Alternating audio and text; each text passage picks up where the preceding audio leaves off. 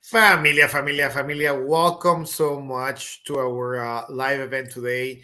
We have an amazing, amazing uh, uh, special guest today, and we're going to be talking to of a special subject that sometimes we do not talk that much. Uh, we have a lot of things we have heard about COVID right now, influenza, but there's things that have been very, very uh, well known to history, and they have a lot of things attached to it that sometimes uh, they're not true.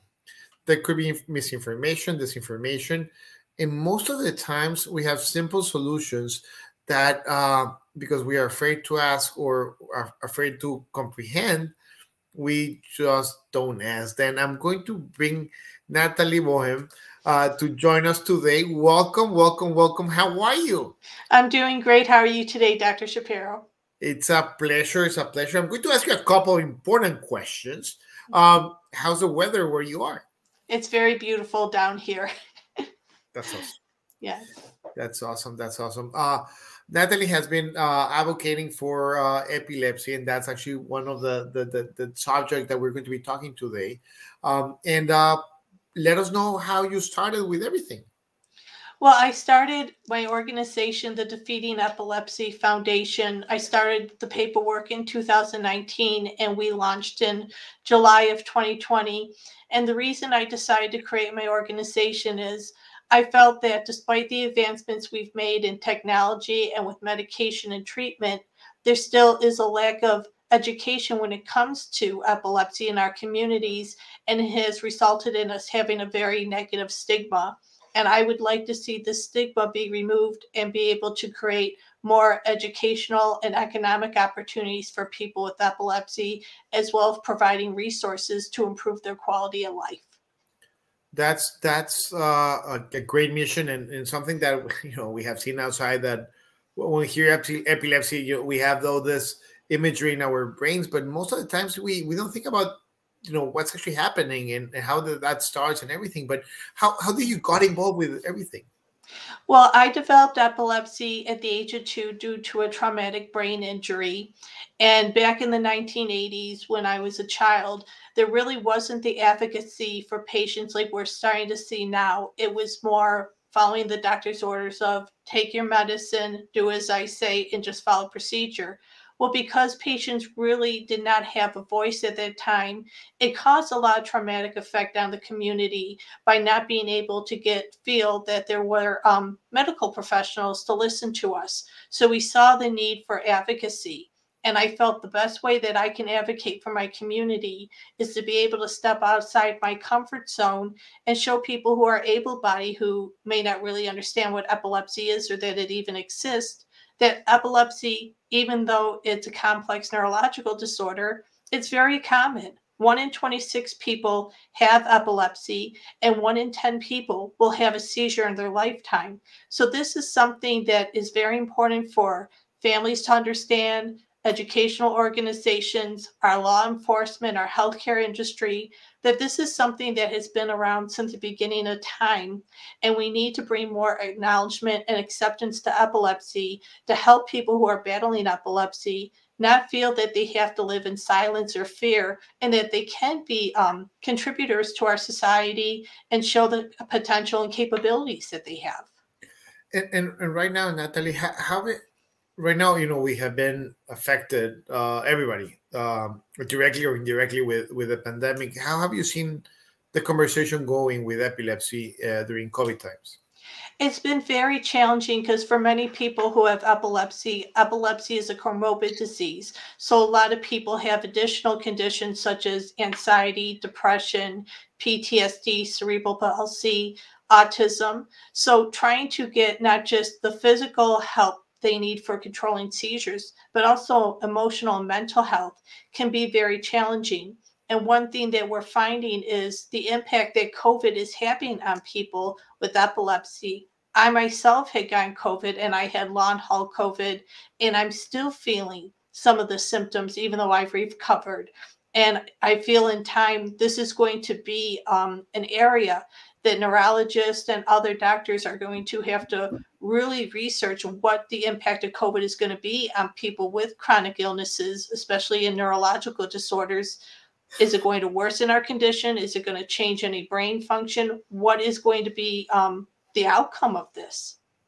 Uh, I hear you completely because a, a lot of my my patients were asking, you know, like doc, I have epilepsy, I have asthma, I have all this, uh, you know, and, and different things, you know.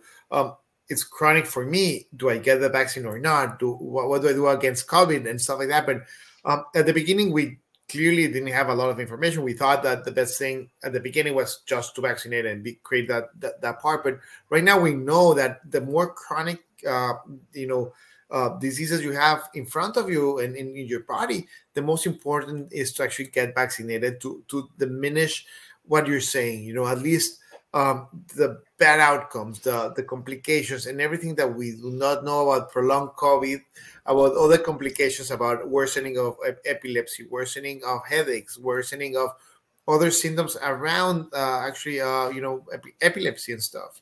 Um, and what what have you learned right now with this challenging times with with uh, you know handling the, the part of misinformation, the part of epilepsy and and and COVID right now? I, th- I think the thing with the misinformation, I think that's been one of the biggest um, problems, both um, COVID related, because there's a lot of people who are afraid to get the vaccination. I myself, after having it, I did get the vaccination and I also got my booster. And I have to say that it was the best thing I did because even after I had COVID originally, I ended up because I am immunocompromised getting it again but it was at a fraction of what I experienced before. And I truly feel that the vaccination has helped me to be able to recover and get better. So I think education is so essential to get out to patients with epilepsy on how to protect themselves from getting COVID, or if they have had COVID, how to deal with it. And one thing I would suggest, and I've done this myself as a patient, if you did have COVID and you're experiencing symptoms, write them down in a journal it's so important to keep record of what you're experiencing because I myself can say when I see my neurologist, if I don't have it written down, I'm going to forget to tell him exactly. So I know the best way that doctors can help us is we have to be able to communicate and let them know what's going on because they can't help us or come to find solutions without getting the information from us. And, and I'm going to give you a pro tip. And this is actually if because I, I hate actually writing on my phone and actually create voice messages for my doctor. Um, oh wow! Yeah, then then whenever whenever I see them, it's like, ta-da! Just I love it. Driving an automatic, uh, you know, car. It, it's the same thing. It's the same process. Yeah. You just automatic done, and and it's it's a great idea. The the part of actually coming to your doctor with previous information because that actually helps um, start that conversation and, and, and getting involved in your own care. It's not that we're good doctors or bad doctors, but at the moment that you bring more information and you're actively asking questions and you bring stuff and, and doc, I, I read this in Dr. Google, but this is actually what you know the, the the the new neurologic journal actually showing, and this is the new medication that makes us work with you even better. Oh yes, we, we, we become partners, and that's the idea. And don't see your you know I, I think that we need doctors that are not our um as I call them, um, uh, they are not the coach of the team. We need to be team players. We are Absolutely. here to take care of you. Then it's awesome that the, all, the, all the good stuff that, that you're sharing with us right now. Um, and, and, by the way, every, everybody that it's actually hearing us in, in, different channels, if, if you want to actually share or um, have uh, some questions or send us uh, anything, um, the the chat is open and we'll be revising it, you know, as we go forward. Um, but yeah, that I love your your your uh, the emphasis on that part. I'm going to take a couple of seconds with you, and okay. I, I want to go directly to your website, and we have a lot of interesting things here of course, you know, like the, the idea of of of where where you created all this stuff and uh what what things have you seen that works the best with all the the projects that you are doing? Well, the challenges we've had with some of our projects, I at this point we've awarded a couple scholarships, and we're in the process of creating a grant program to help families who have loved ones with uncontrolled epilepsy to be able to help them with financial assistance to get a seizure alert dog. I find with some of the programs we're creating, it's so important for me to get the information out there to really explain why these services are needed. Because we have a lot of um, we have a lot of support for research and development medication you know neurostimulating devices which is awesome because they have brought us in such a long way. But i feel that we really at this point have not focused on the quality of life for the patient. And i hear people saying all the time well we're working towards a cure. I hope we get to that point. I hope despite the many reasons that we can develop epilepsy, whether it's genetics, head injury, stroke, other complications. There's so many reasons you could develop epilepsy, or people sometimes don't even find out why their seizures started. But if we can focus on improving the quality of life for the patient, then we can start working towards the cure. Because if we're not helping the patient be their best and taking the steps they need, how can we find a cure if we don't bring everything to the table? I completely agree with you. And uh, one of the things that, and, and when we actually met, um, one of the things that we were talking is that epilepsy is not, uh, doesn't distinguish uh, what you love, where you're from, what you do. It doesn't dis- distinguish absolutely anything. It actually yes. just uh, is. Then if, if you're Hispano or white or African American or Asian or if you're human, you can have it. Yes and and that's one of the hardest things that you know we we need right now to make sure and, and that's one of the things that that you were sharing with me that you're trying hard to make sure that um, we're creating equity for epilep- epilepsy that you know understand that this is something that will stay here that will be here and uh, we need many services and many languages and actually engage the community in order to actually improve everything Yes, and that's one of the biggest challenges, and that's why I'm trying to reach out to not just the epilepsy community in general, but also where I'm in in the Inland Empire. We have a big Latino community, but a lot of them do not get the resources they need because of the cultural barrier and also the language barrier. And I feel just as um, an advocate myself, just because someone speaks a different language or may live their life a different way they should not be denied the educational resources they need or the advocacy or support they need for these reasons. And we find I'm recently was reading a book for an advocacy course I'm taking about a young girl who developed epilepsy who was part of the Hmong community and lived in Central California. They were not able to get proper translators for years for her and her parents. They were relying on a family member because of this, the parents really didn't understand the importance of the medication. The doctors did not take seriously the cultural aspects and such as herbal remedies that they felt were best for their daughter. And because of this, it really had an impact very negatively on this young girl's health to the point where she had um, severe case of status due to a sepsis infection and was declared legally brain dead. She only has now her brainstem function and surprisingly, she's still alive today. And when I read about everything she was through, that most people, I don't know how she's still alive after re- reading this book and reading her story, how easily it can have such a fatal impact on a human being if we're not communicating and coming to the middle ground together and working as a team, like you said just moments ago.